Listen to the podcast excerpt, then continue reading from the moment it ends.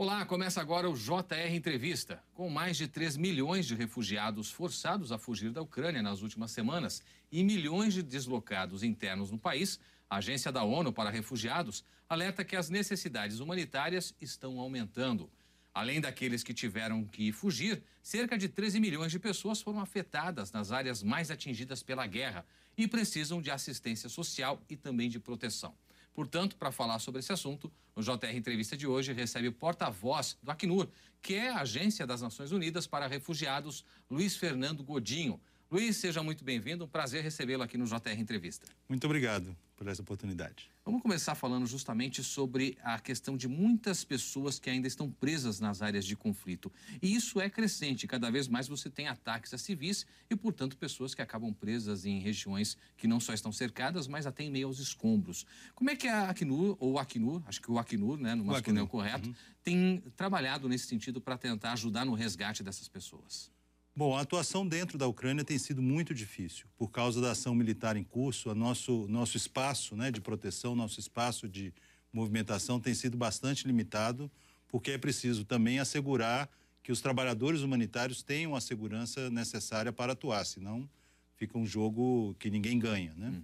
É, de qualquer maneira, a gente tem conseguido fazer algumas entregas de itens que a gente chama de itens não alimentares, como colchonetes, colchões, é, casacos, uma série de itens que as pessoas precisam num momento como esse.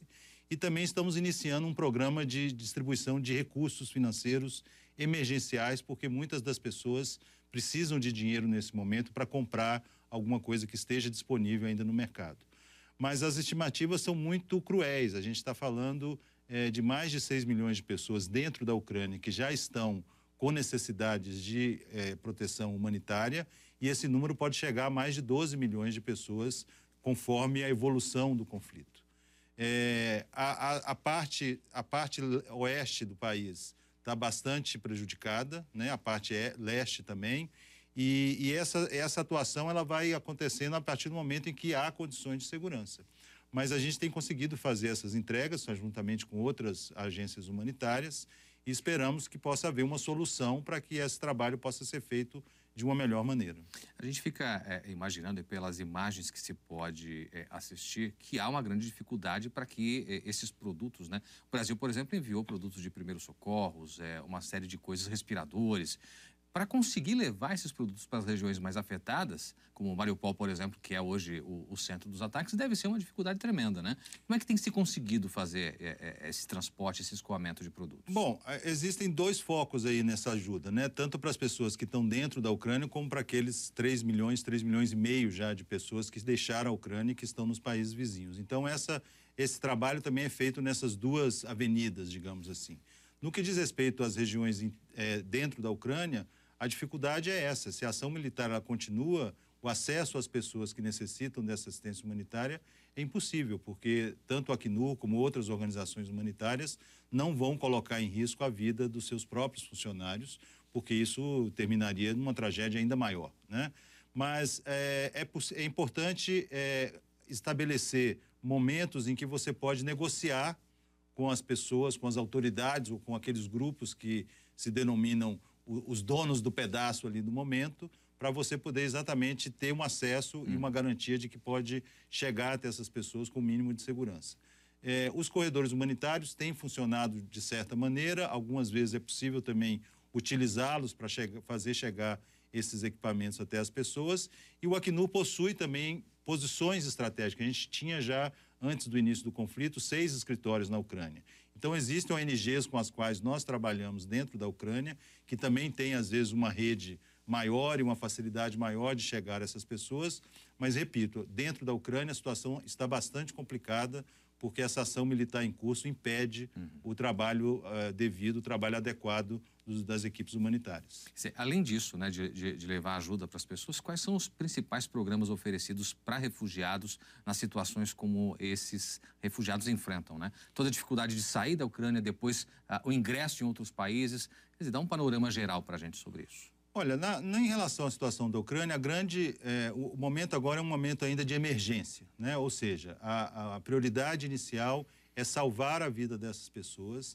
dar a elas condições para que elas possam respirar um pouco, de certa maneira, um certo alívio. Ou seja, então, o, o todo o esforço está concentrado ainda nas faixas de fronteira, onde estão sendo organizados abrigos temporários. Essas pessoas recebem serviços de acompanhamento psicossocial, recebem esses itens, como eu falei. Existem outras agências que lidam com a questão da alimentação e da saúde, ou seja, é um momento de resposta emergencial cujo objetivo é salvar a vida dessas pessoas e, e permitir que elas possam parar um pouco e programar o futuro. É claro que esse futuro é bastante incerto nesse momento, né? E houve uma, uma determinação da União Europeia de dar uma, uma, uma, proteção temporária a essas pessoas, o que significa que muitos dos países que pertencem à União Europeia permitirão que essas pessoas avancem em direção aos, aos seus territórios, caso seja a vontade delas. E aí, se num cenário em que esse conflito permaneça, ou que as pessoas não tenham capacidade ou recursos, ou, ou mesmo condições de retornar ao país delas, nós vamos iniciar uma segunda fase, que é uma fase, digamos, de integração dessas pessoas. Aí você parte para uma segunda etapa, que é, é muito mais voltada a integrar essas pessoas nos, nos, nas políticas públicas locais, é, colocar as crianças nas escolas, é, capacitar as pessoas refugiadas para que elas possam ingressar no mercado de trabalho. Mas esse é um, é um segundo momento, a gente ainda não chegou nesse momento. O momento ainda é de emergência de fazer, de salvar a vida daquelas pessoas que estão fugindo de uma destruição indiscriminada dentro da Ucrânia. Fala um pouquinho sobre como o Brasil tem acolhido não é, esses refugiados, além daquele primeiro voo da FAB que chegou há cerca de 15 dias. Ali teve uma mistura, não só ucranianos, foram 43 pessoas, mas um número expressivo de ucranianos. E a gente tem o dado aqui de que na semana passada, 29 adultos e 17 crianças desembarcaram ali no aeroporto de Guarulhos, em São Paulo, e foram de ônibus até o Paraná. Até porque aquela região toda do Paraná, não só Curitiba, como cidades próximas, tem um grande núcleo não é, de ucranianos. Como é que o Acnur tem dado assistência a essas famílias que chegam ao Brasil? Bom, nesse momento, essa assistência tem sido dada mais pelas organizações da sociedade civil. O Acnur tem acompanhado, obviamente, junto com as autoridades brasileiras. Nós temos assento junto ao Comitê Nacional para Refugiados e, e também é, prestamos uma assistência técnica a outras autoridades brasileiras para poder, por exemplo, é, permitir uma entrada mais facilitada, que foi o caso é, do Brasil, que já é, emitiu uma espécie de visto humanitário uhum. para facilitar a chegada desses países. Essas pessoas que chegaram até agora estão sendo assistidas por organizações da sociedade civil, algumas são parceiras do Acnur, e a gente consegue fazer com que alguns recursos cheguem até essas pessoas, até essas organizações que, por sua vez, atendem as pessoas, né?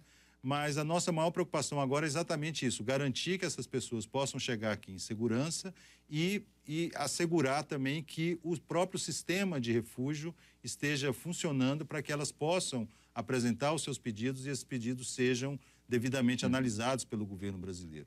Então, numa situação como essa do Brasil, que felizmente é longe desse conflito e não tem toda a, a dimensão e a dinâmica do que está acontecendo dentro da Ucrânia e nos países vizinhos, o nosso papel nesse momento é um papel mais de assessoramento e de acompanhamento junto ao governo e junto à sociedade civil para garantir que esse atendimento seja feito adequadamente. Até aí tem uma questão nessa né, questão geográfica de distância com a Ucrânia, talvez prejudique muito alguns ucranianos que tenham ligações com brasileiros e que acabem optando por é, virem ao Brasil como destino, pelo menos até que as coisas se acalmem por lá.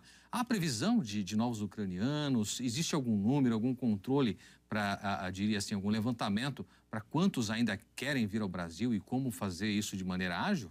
Bom, esse controle realmente não existe, ah. esse levantamento não existe. E se a gente olha para outras crises, né, e tenta, tenta pelo menos planejar ou entender o que pode acontecer aqui no Brasil, a gente vê que 80% dos refugiados do mundo hoje eles se encontram nos países próximos ao, ao país que deu origem ao conflito. Hum. O que, que isso significa? Que as pessoas querem manter uma esperança de retorno, né? elas não querem se distanciar muito do seu país porque elas têm sempre a esperança de retornar. Então, a, maior quantidade, por exemplo, de refugiados da Síria, por exemplo, se encontra na Turquia. A maior quantidade de refugiados do Afeganistão está no Paquistão. Então, isso, essa, essa dinâmica a gente entende que pode voltar a acontecer no caso da crise da Ucrânia, em que os países vizinhos vão acabar recebendo e acolhendo a maioria desses, desses refugiados da Ucrânia.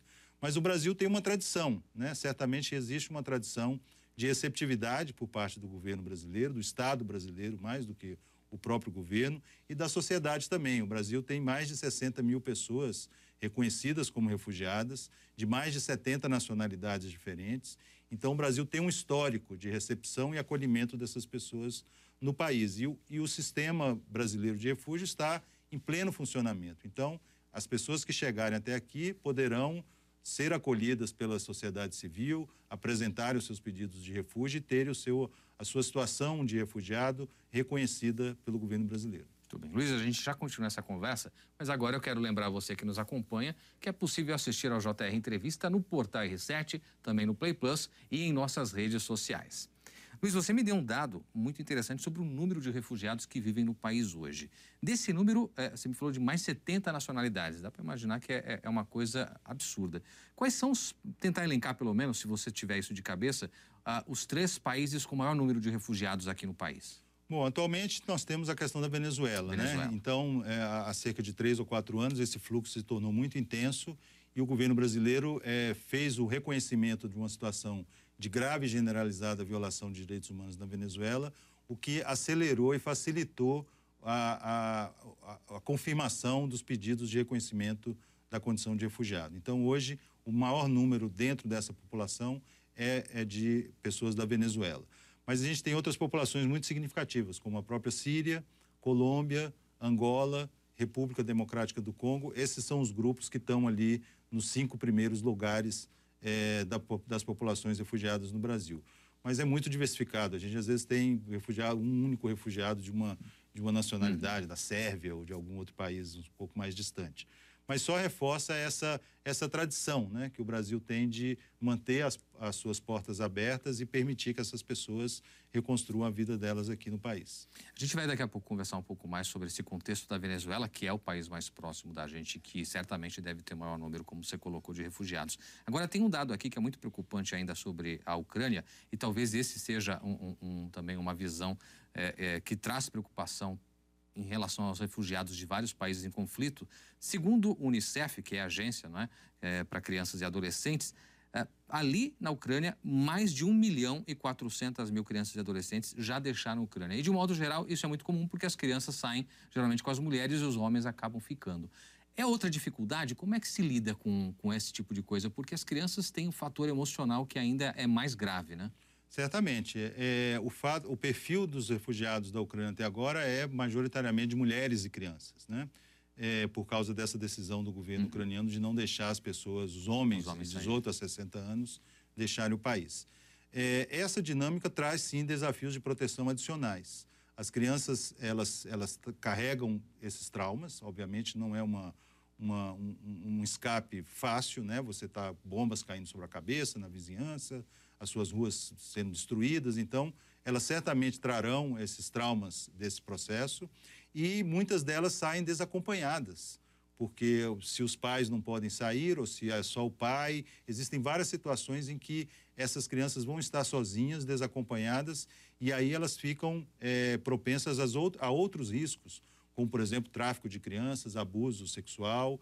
Então, essa atenção para as crianças especialmente para aquelas que estão desacompanhadas de pessoas responsáveis ou dos seus pais, é muito grande. A gente tem orientado os governos a identificar rapidamente essas crianças, orientá-las para os serviços específicos de atendimento a menores desacompanhados, inclusive estamos trabalhando com os governos para que abrigos específicos para essas crianças que são mais seguros, que fazem com que elas não fiquem é, próximas de pessoas estranhas ou que não têm nenhuma responsabilidade sobre elas, possam estar funcionando.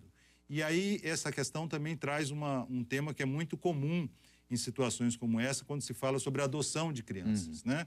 Em situação de conflito. E essa não é realmente a melhor é, decisão ou a melhor medida a ser tomada. A gente entende que há esse clamor, há esse, essa sensibilização das pessoas em querer proteger aquelas crianças, mas o mais importante num momento como esse é fazer com que elas possam ser reunificadas com a sua família, né? fazer um sistema, um processo de entender onde estão esses familiares e, na medida do possível, fazer com que elas se reúnam com seus familiares novamente e possam reconstruir esses laços que foram interrompidos por esse conflito. Parece, e aí eu acho que você vai poder esclarecer para a gente melhor, que numa situação como essa também, que civis são armados, até por um chamamento público por parte do, do governo ucraniano, a, até pela inferioridade do poder bélico em relação à Rússia. Que essa exposição também das crianças e adolescentes aos civis armados é outro fator de risco. Como lidar com isso? Não, bem lembrado. Essa, essa é uma situação que adiciona uma camada uhum. de, de, de, perigo né? nessa, nessa questão da Ucrânia, da Ucrânia. A gente tem visto é, essas milícias, né? basicamente, estão sendo formadas é, por uma população civil que não tem nenhum costume, nenhum treinamento de lidar. É outra questão pela qual as crianças também ficam expostas, né? Aí o, a, questão é exatamente fazer com que elas se, se, se fiquem protegidas num, num melhor sistema é, de abrigamento, que elas possam ser acolhidas nesse, nesses abrigos temporários e que se distanciem cada vez mais. Eu acho que essa, essa, essa dinâmica do conflito que está acontecendo na Ucrânia não deixa muitas opções a não ser deixar o próprio país, né? Porque as famílias que estão permanecendo lá estão sendo vítimas de, desses ataques, estão sendo vítimas dos bombardeios e as crianças juntamente com seus familiares. Então, uhum. infelizmente, a gente não vê outra, outra situação, é, outra solução para essa situação que não seja deixar o país em busca de uma segurança maior. A gente sabe que a Polônia se transformou no principal corredor para a saída dos refugiados, não só pela proximidade, né, mas também pela facilidade com a qual ah, o governo polonês colocou é, condições de saída dos ucranianos. Os, a, a, ONU tem feito esse apelo para outros governos é, é, regionais, outros países fronteiriços com a Ucrânia, para que mantenham as fronteiras abertas, para que facilitem, como a Polônia tem feito também, essa saída de refugiados? Olha, a Polônia realmente tem sido um destaque pela uhum. proximidade, pelos laços também que já existem entre os dois países, mas outros países da região estão mantendo essa, essa postura. Né? Nós temos já refugiados da Ucrânia na, na, na Hungria, uhum. na Moldávia, é, na Romênia, né? São todos os países que fazem é, fronteira já estão recebendo. E uma curiosidade, muitos países que estão ah, no leste, da, muitas pessoas que estão no leste da Ucrânia estão indo para a própria Federação Russa, porque sentem que não tem segurança uhum. dentro da Ucrânia, é, talvez pelos laços que possuam com, com pessoas na Rússia, estão se refugiando já no território russo. Já são mais de 100 mil pessoas que, que estão na Federação Russa na situação de refugiados. É, esse apelo tem sido constante e não apenas nessa, nessa crise agora. Né? O Acnu sempre defende que as pessoas precisam ter direito de solicitar refúgio. É, refúgio. Aliás, isso é, é, consolidado na própria Declaração Universal de Direitos Humanos. Né? Todas as pessoas têm direito de solicitar e de receber refúgio caso considerem necessário. Então, a gente tem feito um apelo para que as fronteiras fiquem abertas, é, isso está acontecendo e a gente espera, inclusive, que essa solidariedade que tem sido demonstrada né, pela Polônia, pelos outros países vizinhos da Ucrânia, possa, de certa maneira, é, influenciar um pouco esse pensamento da comunidade internacional para outras crises e reverter um pouco essa, essa narrativa tóxica né, que muitas vezes a gente vê é, presente em outras crises humanitárias questões de, de xenofobia ou uhum. discriminação que não contribuem nada para uma solução a um problema tão grave quanto esse. Agora, uma coisa que eu acho que a gente não pode deixar passar, que me chamou a atenção, foi é, esse dado que eu acho que tem sido pouco é, disseminado, de que muitos ucranianos ali da região de fronteira com a própria Rússia estão migrando para a Federação Russa. É, existe algum dado de como tem sido a, a recepção dessas pessoas? Tem, elas têm sido integradas com tranquilidade pelo governo russo? Olha, eu não tenho muitos detalhes dessa questão. Eu tenho esse número, a gente é, tem operação na, uhum. na Rússia também, né? E os escritórios estão trabalhando para poder, da mesma maneira como do outro lado da fronteira, oferecer condições para que uhum. essas pessoas possam ser acolhidas. Mas aí eu acho que há algumas peculiaridades ali, é, pelo fato de serem, serem regiões mais próximas da Rússia, de certa maneira já estarem numa situação de conflito há mais tempo, né? A gente se lembra da, dos conflitos que iniciaram em 2014, quando houve aquela movimento separatista, né, dentro da própria Ucrânia e que acabou sendo um dos fatores agora que iniciaram o conflito é, atual. É, então a gente tem uma presença ali também naquela fronteira e estamos trabalhando com o governo para que essas pessoas possam ser acolhidas. Eu acho que a, a assistência humanitária ela precisa ser neutra e imparcial. Né? Uhum. Não, não se pode negar uma assistência humanitária a uma pessoa por, com base na sua raça, na sua origem, no, no país que ela vem. São, são, é, é, esse é um princípio básico. Né? a, a assistência humanitária precisa ser indiscriminada, neutra e imparcial. E isso a gente tem trabalhado com todos os governos, independentemente quais sejam, de que lado eles estão nessa, nessa situação. A gente tem alguns minutinhos aí, cerca de dois minutos nesse bloco ainda. Eu queria, de forma rápida, entender com você, na medida em que civis têm sido atacados com mais frequência e até regiões em que, notadamente, refugiados civis é, é, estão presentes, e na medida em que também corredores humanitários nem sempre são respeitados, quais os riscos? Como é que a Acnur tem é, é, movimentado, não, mas no sentido de monitorado é, essa, essa situação? Porque o risco vai aumentando, né? Olha, a gente tem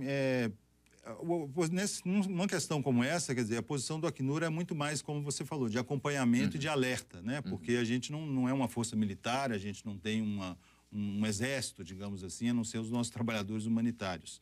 E a gente tem feito um alerta e, e feito um clamor realmente para que essa ação militar cesse, né? Porque é a única maneira de você solucionar essa crise humanitária, né? Essa e outras crises humanitárias, né? A assistência humanitária é um paliativo. Você atende às necessidades momentâneas das pessoas. Mas a solução para essa crise, ela só vem com a cessação do conflito, com a capacidade das pessoas de retornarem ao seu país. Então, sem o fim dessa guerra, a gente vai continuar contando o número de pessoas refugiadas é, chegando em outros países da região. Muito bem, a gente já já continua essa conversa, Luiz. A gente vai a um rápido intervalo aqui no JR Entrevista e daqui a pouco, no retorno, a gente fala sobre o apoio a venezuelanos aqui no Brasil e, claro, ações do Acnur. Não saia daí, eu volto já.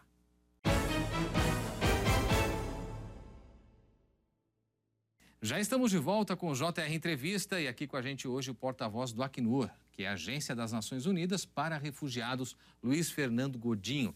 Luiz, você citou há pouco para a gente que venezuelanos fazem parte do maior grupo de refugiados que vem ao Brasil. E a gente sabe que a situação econômica por lá tem realmente fomentado isso. Faz com que cada vez mais pessoas venham para cá. Como é que tem sido acolhida aqui no Brasil? Como é que o Acnur tem é, recebido e como são ah, integrados né, à sociedade no sentido até de, de conseguirem é, é, espaço no mercado de trabalho, se desenvolver como cidadãos aqui em relação aos venezuelanos? Bom, primeiro, apenas para completar um dado que você falou, quer dizer, a crise na Venezuela é muito mais que uma situação econômica, né?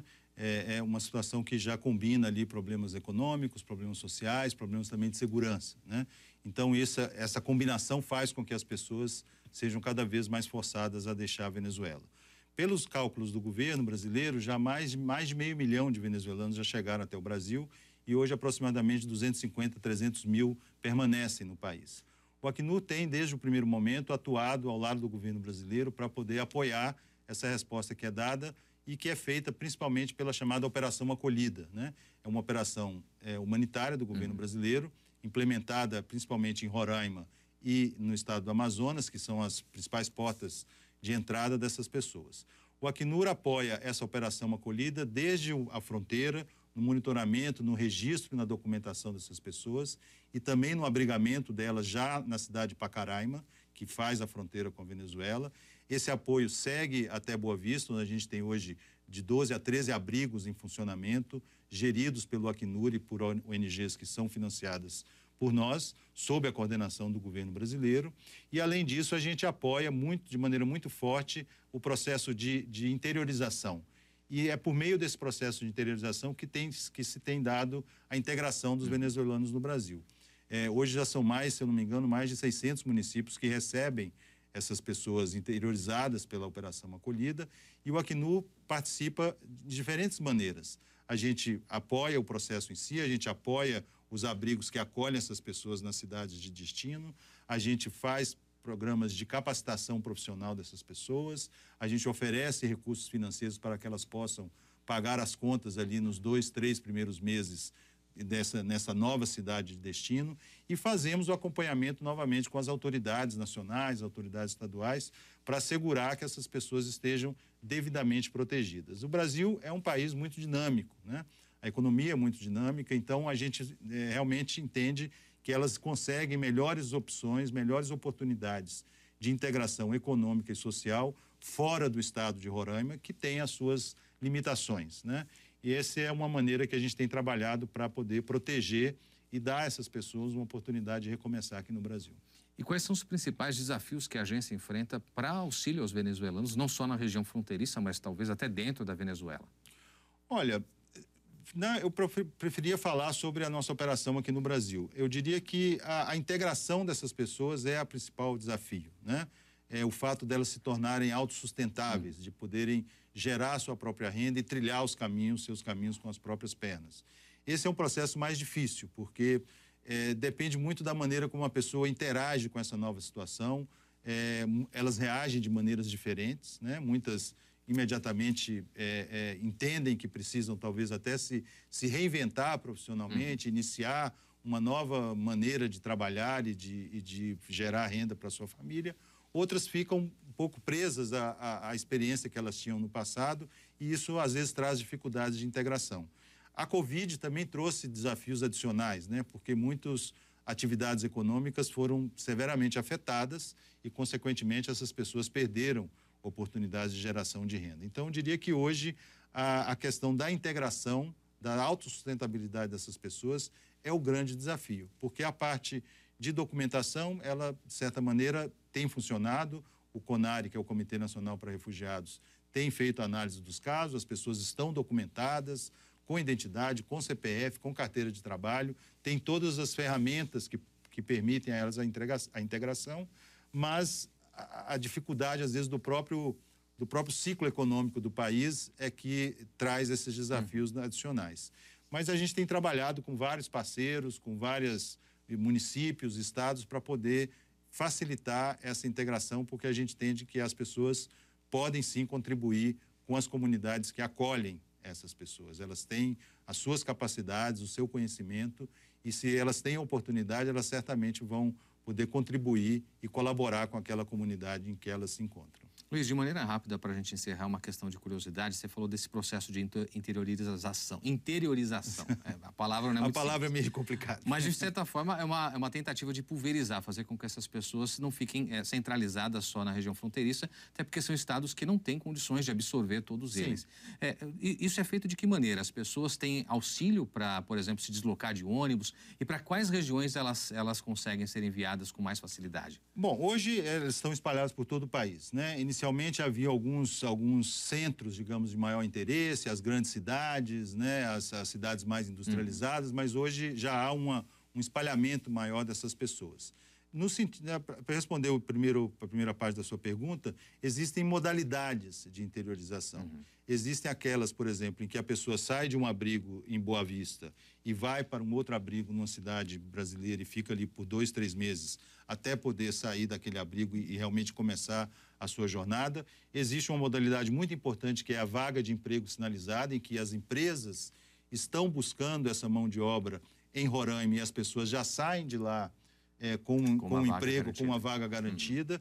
Existem algumas modalidades de reunião familiar, às vezes o pai ou a mãe vão primeiro e depois o resto da família se, se reúne a essa pessoa. E existe uma modalidade de reunião social, em que você, você conhece alguém e essa pessoa apresenta uma, um documento e, e, e, essa, essa interiorização é realizada. No início do processo, é, isso era feito por meio de voos da FAB, né, que teve um papel fundamental é, de promover essa interiorização com aviões da Força Aérea Brasileira que faziam diferentes trajetos e depois, no caso de chegar a alguma cidade menor, fazia-se esse trajeto de, de ônibus, uhum. né? Agora você já tem outros modais, outras empresas também têm apoiado, algumas empresas aéreas têm facilitado esse transporte e outras organizações que não o Acnur têm colocado também recursos para comprar é, tickets aéreos em, em voos comerciais. É, mas a ideia é essa, é fazer com que essas pessoas possam é, se integrar em outras partes do país devido a essas restrições ou essas limitações que estados menores como Roraima e também Amazonas possuem e a quantidade de pessoas é muito grande, né? Também não pode deixar todo mundo lá. Imagino. Luiz, foi um grande prazer recebê-lo aqui. Obrigado pelas informações e sucesso para você e toda a equipe da agência, viu? Eu que agradeço essa oportunidade. Obrigado. Obrigado mais uma vez e obrigado a você que esteve conosco. O JR Entrevista de hoje fica por aqui. Lembrando que você pode nos assistir por meio do portal R7, no Play Plus e também em nossas redes sociais. Obrigado mais uma vez pela companhia e até o próximo JR Entrevista.